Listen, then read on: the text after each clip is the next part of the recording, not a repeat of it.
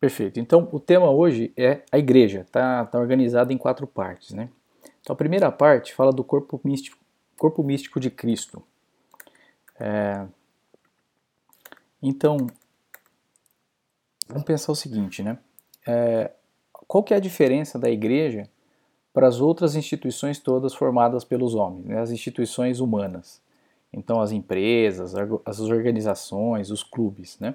Então essas, essas organizações ela têm uma finalidade material, né, atender alguma necessidade concreta, né, escolas, hospitais, prestar serviços, né, com, com direito a ter lucro, né, empresas, ou promover diversão, lazer, os clubes, né.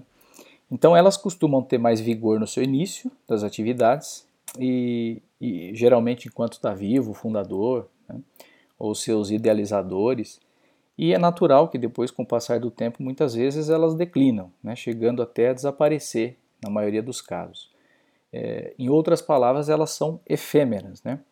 A igreja é diferente. É, é, em primeiro lugar, porque ela é divina e foi fundada por Cristo, que é Deus, e que não morrerá jamais. E depois, porque ela é uma instituição perene, e os fins são sobrenaturais. Né? Os fins da igreja são conduzir os homens à felicidade eterna no céu. Então é, um, é uma finalidade sobrenatural e é perene, né? vai existir sempre enquanto existirem os homens sobre a terra. Então a partir disso a gente entende que é, por que, que a igreja não pode é, admitir finalidades puramente humanitárias, né? ou seja, é, um caráter filantrópico ou político, porque os seus objetivos vão além disso. É, é claro que ela, ela não pode se desentender das coisas da terra, ela procura fazer com que os homens se salvem e ela contribui de forma eficaz para a instauração da justiça e da paz sobre a terra, né? já aqui nessa vida. Mas ela não pode se, é, se ater nessas finalidades puramente humanitárias, né? senão ela se tornaria uma, uma ONG. É, então, atendo-se apenas ao que é visível, a igreja é uma sociedade de homens subordinada a uma cabeça. Né? Ou seja, é uma sociedade jurídica com um governo hierárquico. Então isso é apenas o corpo físico da igreja, né? aquilo que a gente vê externamente. É... Mas a gente não conhece uma pessoa apenas pela sua aparência externa. E a igreja é a mesma coisa, né? ela é infinitamente mais do que isso que a gente vê externamente. Então, assim como o homem tem corpo e alma, a igreja também é um organismo vivo. Então, lá na carta de São Paulo aos Coríntios, no capítulo 12, é, é, é, ele diz que a igreja né, é o corpo místico de Cristo. Cristo é a cabeça, os homens são seus membros e o Espírito Santo é a sua alma. Então, na igreja, como em qualquer corpo, tem uma diversidade de membros. Né? Cada um tem funções específicas, mas todos são importantes e necessários. E cada membro influi nos demais. Né? Quando um, um membro adoece, todo o corpo é, é, se ressente. Né? É, então, na igreja é a mesma coisa, é uma comunicação entre os membros, né? E, e, cada ação particular de um repercute nos demais, né? Isso é o que a gente chama da comunhão dos santos. Então, é, é, é, é aquela frase que se diz que ninguém peca sozinho, né? O pecado de um afeta toda a igreja. E, e graças também a essa comunhão, nós também nos beneficiamos dos méritos, né? De infinitos de Cristo, de Santa Maria, da oração dos santos e todas as boas ações dos fiéis, né, dos fiéis vivos que estão na graça de Deus. E do mesmo modo, então, os danos né, que a igreja sofre é, também eles são é, cometidos por um membro, também afetam os demais. Né? E os, os, membros da igreja, os fiéis né, da igreja, eles, a gente pode dividir em duas, em duas formas. Pelo sacramento da ordem, a gente divide em leigos e clérigos, né? então os ordenados, que são os clérigos, e os não ordenados são os leigos, e pelos votos né, de evangélicos de pobreza, castidade e obediência, a gente divide em seculares e religiosos. Então isso nos dá quatro, quatro categorias. Né? Então seculares são aqueles do mundo, né? e, e, e é o que se contrapõe, né? os, os religiosos que se contrapõem ao, ao mundo, né? se afastam do mundo por uma razão de vocação. Então esses quatro tipos são, são esses, né? quer dizer, são os, nós somos o que? Os leigos seculares. Né? Então, a maioria dos fiéis da igreja é composta de leigos seculares. Daí tem os clérigos, que esses são divididos em duas partes. Né? Então, os clérigos são os diáconos, os sacerdotes, os bispos. Então, tem também os clérigos seculares né, e os religiosos, conforme eles pertencem ou não a uma instituição religiosa. Né? Então, os sacerdotes diocesanos, por exemplo, são seculares. Né? E tem os religiosos não clérigos, né? então é a, a, quarta categoria, que são membros de instituições religiosas, que têm votos, né? mas não se ordenaram. São as freiras, por exemplo, alguns freis. Bom, a segunda parte fala das missões da igreja, né? ou os ministérios da igreja. Então, é, são, são três. Então, Cristo quis deixar a sua igreja na terra porque conferiu essas três missões. Né? Então, nós podemos lembrar do altar, do púlpito e da sede, né? para pensar nessas três missões. Então, a primeira missão é a missão de santificar. Então, lá no Evangelho de São Mateus, no capítulo 28, tem os dois últimos versículos. Então, o versículo 19, que é o penúltimo, diz assim: Ide e ensinai a todos os povos, batizando-os em nome do Pai, do Filho e do Espírito Santo. Então, está ligado com a missão de, de santificar, né? batizar. É, no Evangelho de São João diz: Aqueles a quem perdoardes os pecados ser-lhe-ão perdoados. No capítulo 20 de São João. Então, é, é, é, o, é o sacramento da confissão. Né? Então, através da administração dos sacramentos, a igreja vai santificar os seus membros, ou seja, aproximar eles de Deus, levá-los para o céu. A segunda missão, né, segundo o ministério, é a missão de ensinar. Então, é transmitir ao longo do tempo os ensinamentos de Cristo. Então, isso deve, é, a igreja deve ser um porta-voz, né, audível ao longo dos séculos para todos os homens. Então, lá no Evangelho de São Mateus, né, o, o, versículo seguinte, que é o último do capítulo 28, né, o 19, então diz: E de ensinai né, a todos os povos tal. E o 20 diz: Ensinando-os a observar todas as coisas que vos mandei. Então, aí fala do segunda missão, né, de ensinar. É o segundo, é, o segundo ministério. E o terceiro é a missão de governar. Então, essa missão, ela que é, faz com que a igreja tenha que interpretar esses, esses ensinamentos, né, para aplicar eles de acordo com as necessidades da, das circunstâncias, né, e da mesma forma que acontece em todos os países, né, para se colocar em prática uma constituição aprovada. Né. É, então, tem uma, uma, uma citação lá em São Mateus, também no capítulo 18. É, se se recusar a ouvi-los, dize-o à igreja. Se não ouvir a igreja, considera-o como um gentil. Tudo que ligares sobre a terra será ligado no céu, e tudo que desatares sobre a terra será desatado no céu. Né? Uma outra citação. É, então, essa missão de, de, governar também foi delegada né, à igreja por Cristo. Então, ele deixou essa autoridade sobre a terra na pessoa do Papa, né, São Pedro. E ainda outra é, conveniência, vamos dizer assim, para a existência da igreja, né? que os homens necessitam de uma segurança visível. Então a igreja dá essa certeza moral e física né, de que estão juntos de Deus. É, é a mesma coisa que a gente tem nos sacramentos. Né? Os, os sacramentos são sinais sensíveis da graça de Deus, né? para que os homens, na, na, na, em toda essa, vamos dizer, nessa imperfeição do intelecto depois da queda, consigam ter essa, essa certeza, né, da, da, esse sinal visível da graça. Então a igreja também é um sinal visível da presença de Deus no mundo. Bom, a terceira, a terceira parte fala dos atributos da igreja. Essa é um, um pouquinho mais longa, mas não muito longa. Então, hoje em dia se dá muito valor para as grifes, né? Então tem um sinônimo, vamos dizer assim, de qualidade, né? Tem grife para tudo, para tênis, para bebida, para relógio, para roupa, então, se aquilo é legítimo, né? se é o uniforme oficial do time tal, é, e, enfim, para muitas coisas, né? para peças de carro, para.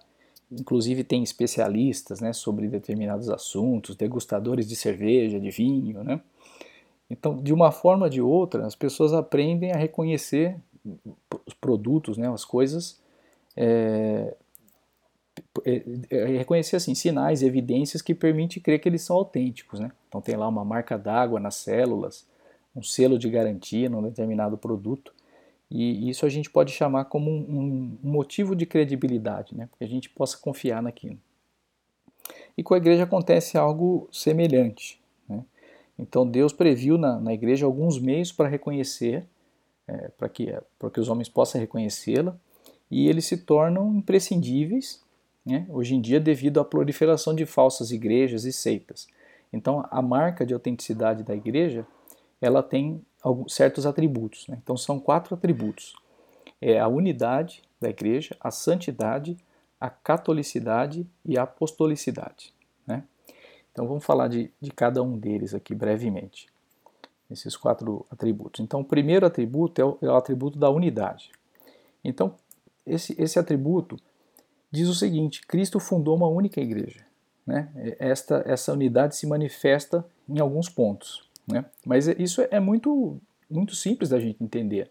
Não faz sentido né, que Cristo tenha fundado mais de uma igreja. Ele fundou uma única igreja, a minha igreja. Né? Então, essa, esses três pontos que manifestam essa unidade da igreja. Então, primeiro é o credo. As verdades de fé que os cristãos acreditam, elas são as mesmas, elas procedem de Cristo. Né? Elas não contradizem a razão, embora muitas vezes elas superem a razão, porque o conhecimento da, da fé ele é superior ao conhecimento é, intelectual. Né? É, por exemplo, a diferença entre o que pode ser conhecido pelo tato e pela visão. É, são, são formas de conhecer diferentes. Né? A, a, visão é muito mais clara do que o tato. Né? É, então, a unidade na fé ela não é compatível com um juízo privado. Isso é uma, uma interpretação pessoal. Quer dizer, assim, ah, eu acho que isso é verdade, eu acho que isso não é verdade. É, a verdade ela é, independente do que a gente achar. Né? Ela não é relativa. Só existe uma verdade. Erro pode haver vários, né? várias é, mentiras. Então não tem uma única mentira em oposição à, àquela verdade. Né? A verdade é uma só e erros podem haver vários. O, o, credo, então, da igreja, ele é o denominador comum dos cristãos. Né? É, o resto, ciências, artes, política, economia, cada um é livre para opinar. Então é preciso respeitar a liberdade de qualquer um nesses assuntos temporais. Né?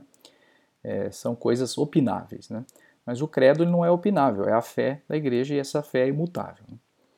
É, o segundo, é, segunda manifestação né, dessa unidade é o culto. Então, todos os católicos estão unidos num mesmo culto litúrgico.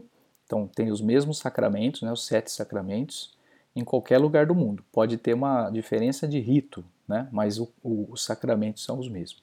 Né, é a mesma, é, o mesmo culto litúrgico. E o terceiro aspecto, então, dessa, dessa unidade é a autoridade. Então, todos os católicos são leais ao Papa. Então se diz ubi Petrus, ibi Ecclesia, ibi Deus. Né? Então onde está Pedro, ali está a igreja, ali está Deus. Então o Papa ele é o, o vice-cristo na Terra, é o pai de todos os católicos. Né? Então é, não é possível a gente ser católico e, e, discordar do Papa em matéria de fé. Quer dizer, não sou eu que, que, que tenho que. É, é, quer dizer, não é o, o Papa que tem que estar certo ou que está errado nessa matéria, né? Eu tenho que estar com o Papa para ser católico, senão eu não sou católico. Se eu divergir do Papa em, em, em matéria de fé, né, eu, não sou católico.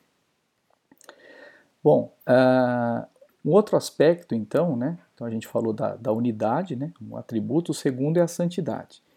Esse atributo ele diz respeito à a, a, a, união com Deus. Né? Então a igreja é santa porque o seu fundador é santo, porque a sua doutrina e seus sacramentos são santos, e porque dispõe dos meios necessários para santificar seus membros, mesmo que muitos deles continuem pecadores. Né? Então, existe uma, essa, uma certa confusão. Né? A igreja é santa e pecadora, se diz. Né?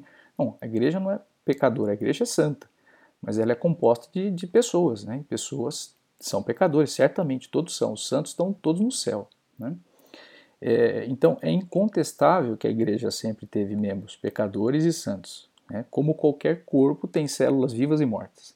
Então, exemplos de, de, de santos, né? centenas, canonizados, alguns contemporâneos. Então, São José Maria, né? fundador do Opus Dei, Dom Álvaro, que foi seu sucessor, beatificado, Santa Teresa de Calcutá, São João Paulo II, né? são inumeráveis desconhecidos também que, que nós não sabemos que são santos, estão no céu, simplesmente não foram canonizados é, para que se tenham um culto público, né, mas sem, uma infinidade de santos que estão no céu são desconhecidos. Né? Então, esse, esse atributo da, é, da santidade é o segundo. O terceiro é a catolicidade. Né? Então, católica significa universal, total, integral. Então, dizer que a Igreja é católica é dizer que ela existiu em todos os tempos e lugares e que ela é dirigida a todos os homens e contém todas as verdades.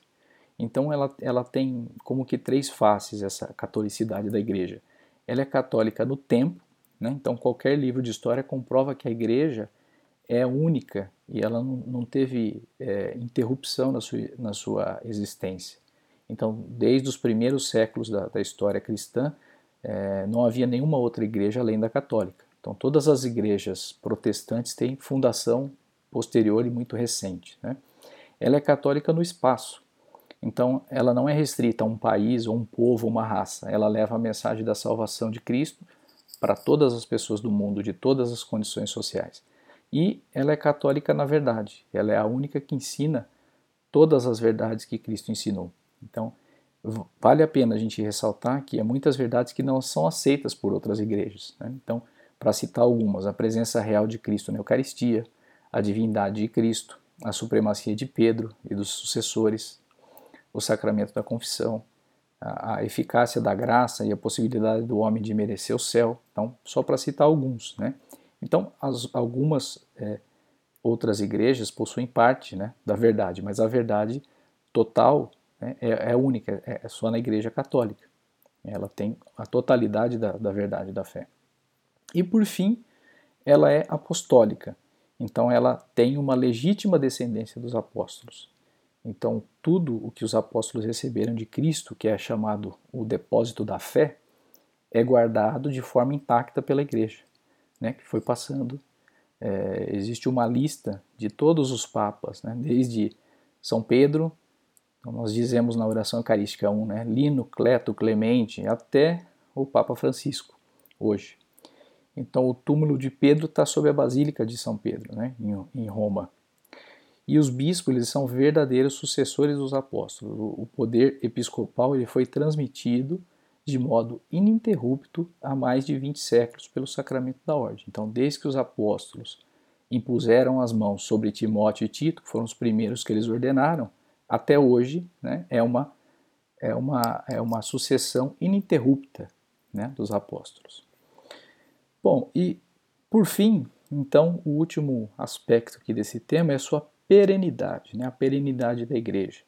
Então, lá no Evangelho de São Mateus, no capítulo 16, diz assim: Eu te digo que tu és Pedro, e sobre esta pedra edificarei a minha igreja, e as portas do inferno não prevalecerão contra ela. Então, isso é uma garantia foi dada por Nosso Senhor, né, de que a igreja não teria fim, que o inferno não iria prevalecer sobre ela. Então, por ela ser é, uma criação divina, ela é perene, ela vai permanecer para sempre enquanto houver homem sobre a terra.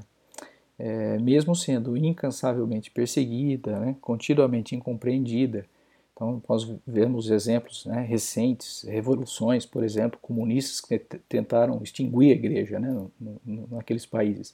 Ah, não conseguem. Né? Então, a perseguição nunca destruíram e não destruirão. Então, tem uma, uma frase de Tertuliano que diz: o sangue de mártires é semente de cristãos. Então, quanto mais é, se matavam as pessoas, né, o Império Romano matava os cristãos, mais cristãos apareciam, né? porque é, viam esse testemunho.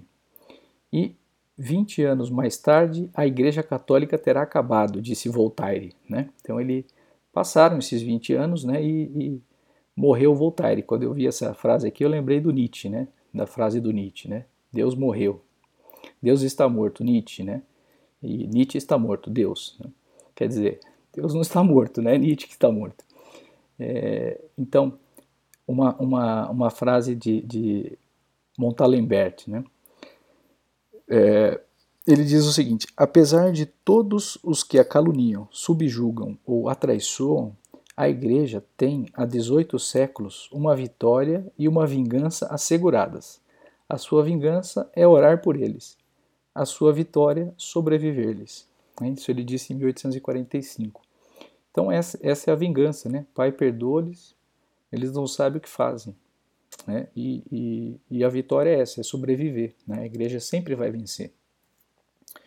Então ela, ela, a, a, vida da igreja é uma contínua derrota vitoriosa. Né? Então quando a gente pensa que tudo vai dar errado, a, ela não vai dar errado. A gente tem a certeza da vitória de Cristo. Né?